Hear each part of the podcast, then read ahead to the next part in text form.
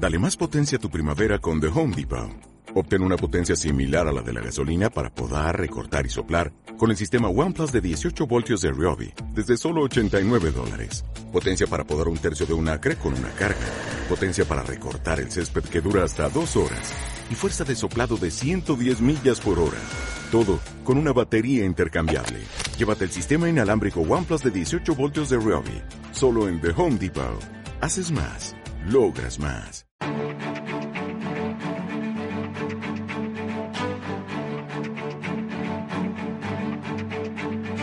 Capital Intereconomía, el consultorio.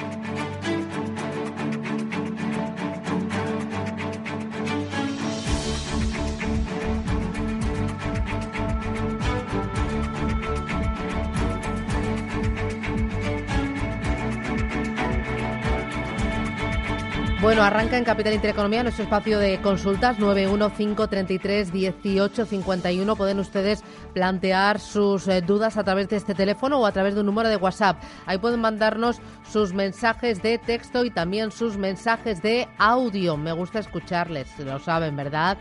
Bueno, em, hoy se estrena en este espacio de consultas José María Lerma. José María, ¿qué tal? Muy buenos días. Hola, muy buenos días. Bueno, encantada de contar con usted, de que nos ayude a comprender qué pasa en los mercados, qué pasa con determinados valores y sobre todo que ayuda a los, oyentes a tomar decisiones. Así que bienvenido a este espacio de Capital Intereconomía, José María. Igualmente, es un placer para mí estar con todos eh, vosotros. bueno, eh, cuénteme, por favor, eh, o cuéntame, José María, en el IBEX 35, ¿qué escenarios manejas? ¿Crees que el mercado puede ir mucho más abajo? Bueno, en principio eh, yo lo que llamaría es un poco a la prudencia y a la calma. Eh, estamos viviendo unos momentos, todos lo sabemos, muy tensos.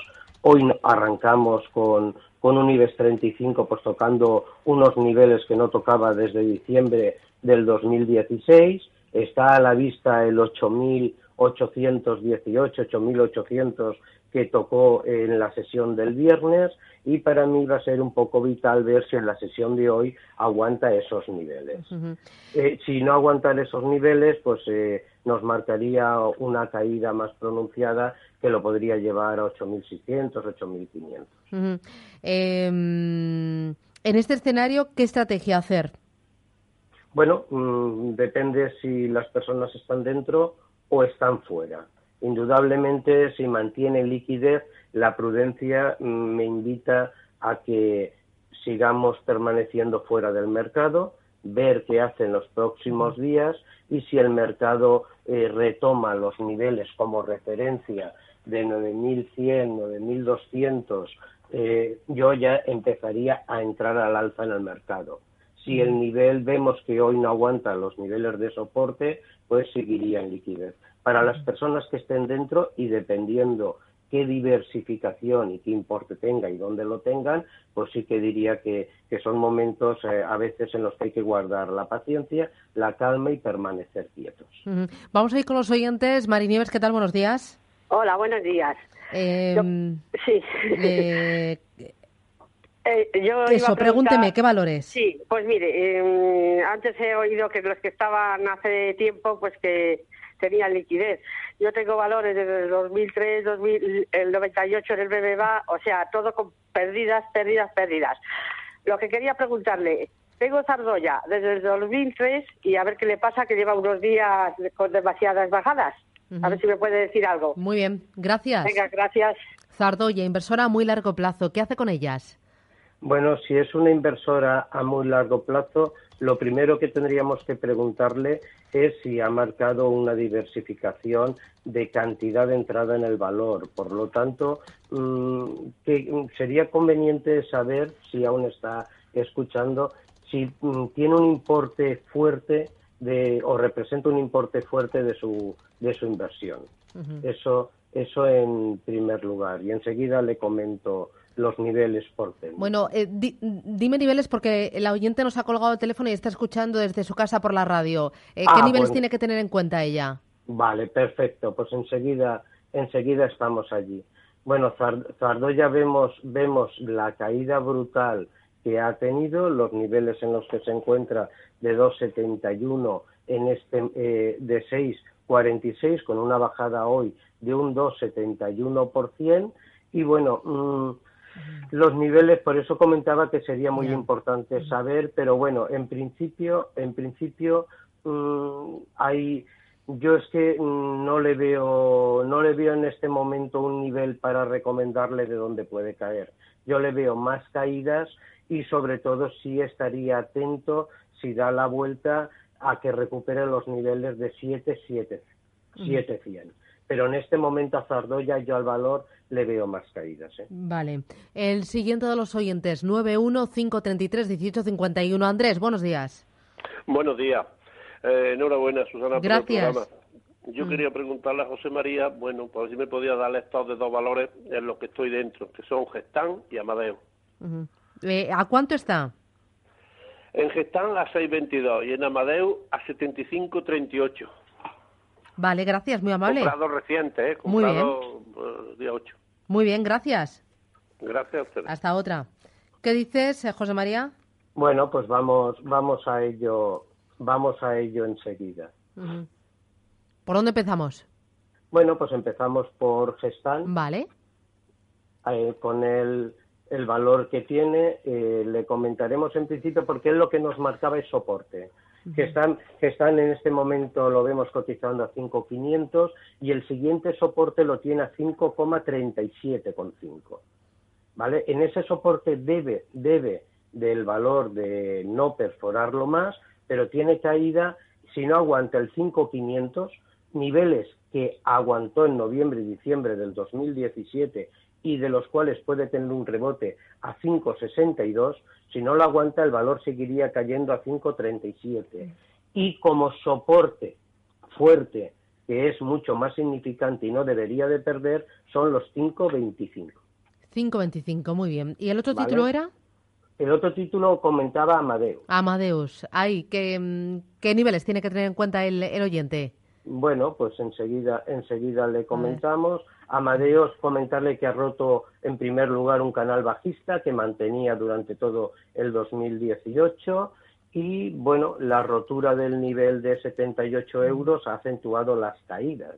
Por lo tanto, si rompe los niveles en el que tiene que controlar, son los 68,90 y 66,90 Vale. son los son los niveles que él tiene que controlar que yo creo que ahí eh, va a aguantar el soporte bien Vale. Eh, otra, otra de los oyentes, no. Vamos con Pedro. Pedro, buenos días. Hola, buenos días. Dígame usted, Pedro. Quería ver si tiene OHR tiene algún soporte y a ver si, pues, si- si, pues, fundamentalmente el miedo que tengo es que pueda desaparecer esta compañía igual que pasó con Popular porque el mercado últimamente está que no sé. Ya. ¿Usted a cuánto tiene comprada su HL? A 1.54. Me Vale. metí, promedié la baja el viernes y a 1.54. Muy bien. Gracias. El soporte, el soporte pues, fundamental, ¿vale? Vale. José María, lo de promediar, ¿qué te parece? bueno mm, en principio a mí el promediar nunca me gusta es decir el promediar eh, y volvemos a tener lo mismo el promediar si hemos entrado en el valor en una cantidad en la que teníamos previsto entrar menor entonces sí podemos promediar, pero tener en cuenta que cuando promediamos normalmente los valores van para abajo y caen como un cuchillo. Entonces si ponemos la mano nos podemos cortar. Es decir, hay estrategias que salen bien, pero personalmente el promediar no me gusta. En cuanto habla de, O- de OHL, hoy le hemos visto cayendo ya un, un 3,7%. Desde, desde que dio las pérdidas de 843 millones por las ventas de negocio de concesiones, bueno, pues el valor solo ha hecho que caer. Ha perdido durante el año un importe muy, muy fuerte, todos lo sabemos. Está desde el mes de agosto y septiembre ha caído un 50, un 60%. En este momento va cayendo un 7%, situándolos a 1,32. Está en mínimos históricos. Mm, ¿Qué soporte vamos a indicar? El valor tiene caída libre. Por lo tanto, por lo tanto, yo no creo que haya sido el momento de promediar en el valor. Si quiere promediar en el valor, debería recuperar los niveles de 1,81. Vale. José Luis Madrid, buenos días. No, José Manuel. José Manuel, dígame. Sí, Hola, buenos días. Sí. Vamos a ver, en, en principio, gracias por el programa y por el soporte que nos dan a los pequeños inversores. Yo, por lo menos, se lo agradezco mucho. Una vez, una vez dicho esto, me gustaría que, que el analista eh, me diera, me diera, me abriera un poquito los ojos con respecto a sería para, para largo entrar en Endesa y en BM, a ver qué le parece a él. Muy bien. Vale, vale, estupendo, gracias. Gracias a ustedes. Bueno, en primer lugar, eh, yo el entrar para largo, si el, si el plazo estamos hablando eh, de dos, tres años, no veo, no veo ningún problema.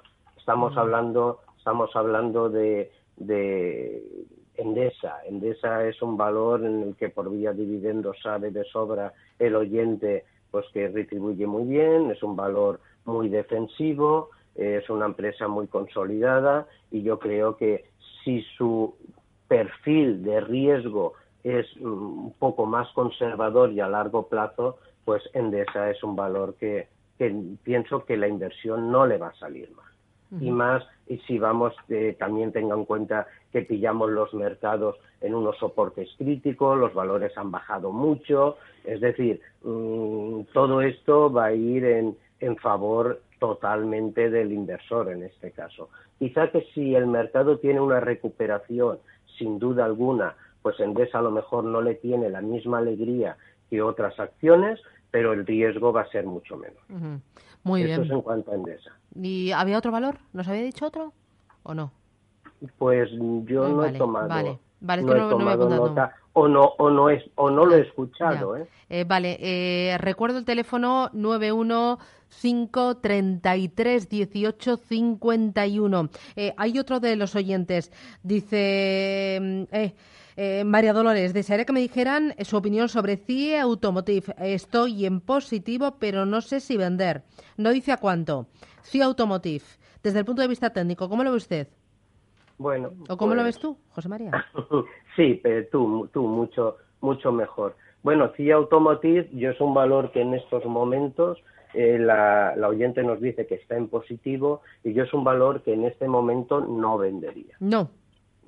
Yo en este momento CIA, CIA Automotive no vendería. Hace falta saber en qué positivo está o no para poder mm. eh, asesorarle con mucho más, más, constructivo. Pero yo en este momento no vendería. Yo creo que CIA Automotive va a tener un rebote y eh, si la oyente eh, ve que se sitúa y no puede en el rebote con los niveles de 24.04, ya que va en beneficio, desharía posiciones. Eh, Pero mientras que no nos pierda eh, los niveles de 22, yo permane eh, permanecería en el valor. Vamos a hacer una pequeña paradita para recoger las informaciones que han elaborado nuestros compañeros de los servicios informativos de Radio Intereconomía y seguimos con el consultorio José María hasta las 10 y cuarto de la mañana.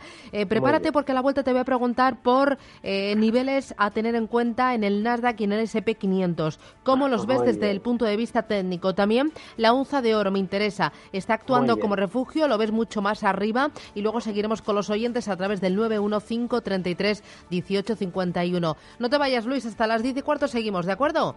Paradita, descansamos y regresamos.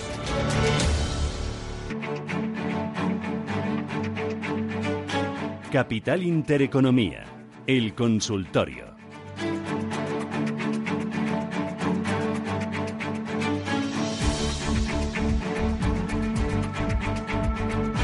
Consultorio de Bolsa Española con José María Lerma, él es analista, colaborador de Investing.com. José María, estás ahí, ¿verdad?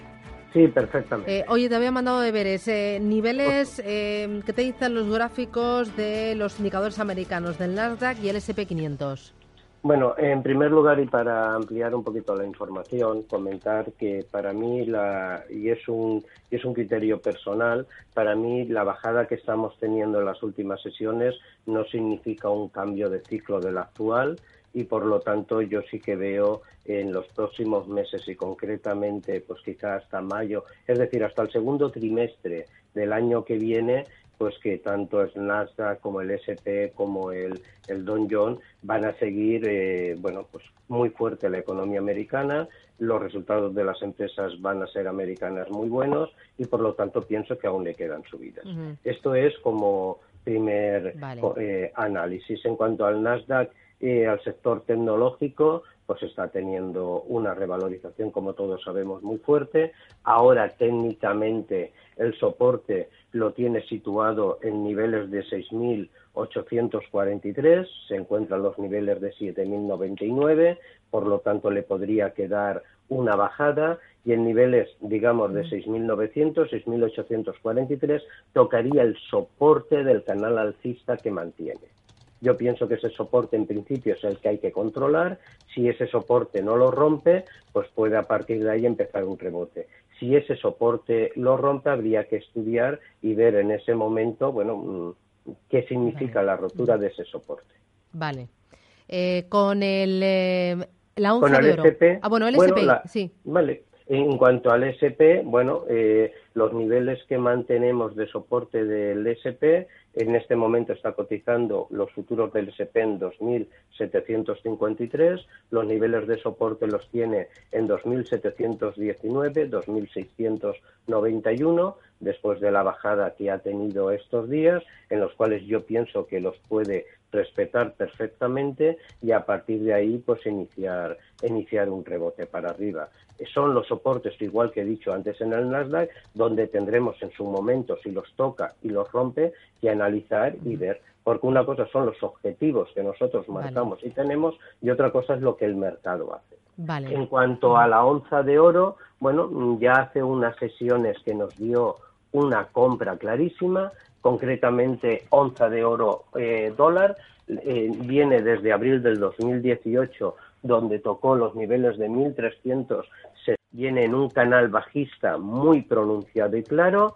A partir del mes de agosto ese canal bajista se convirtió en una lateralización donde los niveles de 1208, 1212 los aguantaba muy bien y retrocedía hacia niveles de 1184. Hace seis o siete sesiones rompió ese canal bajista y por lo tanto en este momento se encuentra cotizando en 1227, 1229 y eh, yo pienso que mientras que aguante los 1214, 1212 es una compra clarísima y el valor puede puede incrementar hasta 1256. Puede irse a 1256, ¿no? Sí, ese sería el primer objetivo. Nosotros tenemos, yo marco, digamos, un prenivel es decir, si rompe el 1227, 1233, en ese barrero, en ese colchón, el siguiente objetivo sería 1256. Muy bien. Eh, Bonifacio, ¿qué tal? Buenos días. Hola, buenos días. Diga usted. A ver, yo es que quería el analista ese nuevo que ha llevado usted hoy. Ay. A, ver si él tuviera acciones de OHL y bebía si las vendía a cualquier precio o se esperaba o va a desaparecer la empresa. Eh, dígame, ¿a, qué niveles tiene eh, los títulos comprados de ambos valores? Para, perdiendo el 70% aproximadamente de las dos. ¿De las dos? De las dos. Vale, vale. Eh, le ayudamos. Y ah, otra cosa, si no se venden y esto se cierra, o sea, la empresa se cierra, dan quiebra, ¿eso puede uno compensarse las pérdidas con otras o no? ¿O eso... Le, ayudamos, le contamos. Si él lo sabe, ¿vale? Vale, gracias, muy amable. Muchísimas gracias. José María, ¿qué le decimos? Tiene pérdidas del 70% en ambos valores.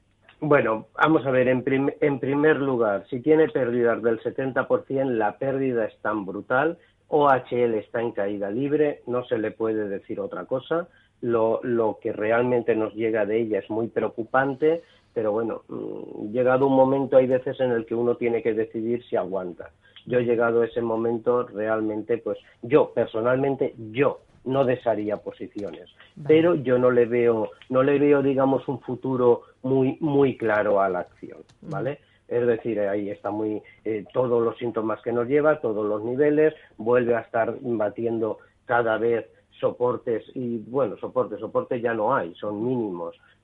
Cada vez hay un nuevo mínimo, por lo tanto, yo en este momento sí diría, bueno, perdiendo un 70, vuelvo a repetir, estaría paciente y, vería lo que hará el inversor, pues tiene que ver si ese 30% qué le resoporta a él y si realmente hay veces que asumir una pérdida es una gran victoria. En cuanto en cuanto a la pérdida, pues comentar que en acciones concretamente si él está invirtiendo en acciones al contado, pues siempre hay un margen de tiempo para volver a comprar o vender y que esa pérdida se la podría deducir de otras ganancias patrimoniales que tuviera y si durante el año no puede compensar esas ganancias patrimoniales, tendría durante cuatro años. Esa es la ley, la ley actual y cada año pues hay que ver cómo, cómo se aplica, pero sí que se lo podría deducir y si el importe es superior, tendría cuatro años de futuras ganancias patrimoniales. Muy bien, última llamada, Vicente, buenos días. Sí, hola, buenos días. Dígame. Sí, mi pregunta era por Intensa en San Paulo y luego eh, yo he notado que esto al analista don José María le gustaba así Automotive y bueno, si y si tenía alguna otra perlita más, si, si está haciendo el seguimiento o le gusta algún otro valor más. Muchas gracias. Muy bien, gracias. ¿Qué, dices, José eh, María? Sí, en cuanto a la acción, para ser, y como siempre tenemos que ser honestos con, con el oyente, no la sigo, con lo tanto no tengo ahora los datos de ella, no le puedo dar ni siquiera que me sería muy fácil un, un, informe de análisis mm. técnico. Mm. En cuanto a Ciam otro, eh, sí que me gusta la acción, ya lo he comentado antes, y los niveles, y comentarle el por qué, en cuanto él que me dice, bueno, ¿qué, ¿Qué acciones recomendarías en este momento para entrar? Primero, en este momento yo lo que le diría es vamos a estar quietos unos días a ver si el IBEX recupera. Si el IBEX recupera el 8.900, 8.950 nos marcaría otro escenario y a partir del 9.200, 9.300 entraría. Es lo, es lo que yo haría. En cuanto a valores, bueno, si el mercado español tira, está muy ponderado por el sector financiero. Por lo tanto, eh, bueno, mm, Bank Inter podría ser un valor bueno para entrar.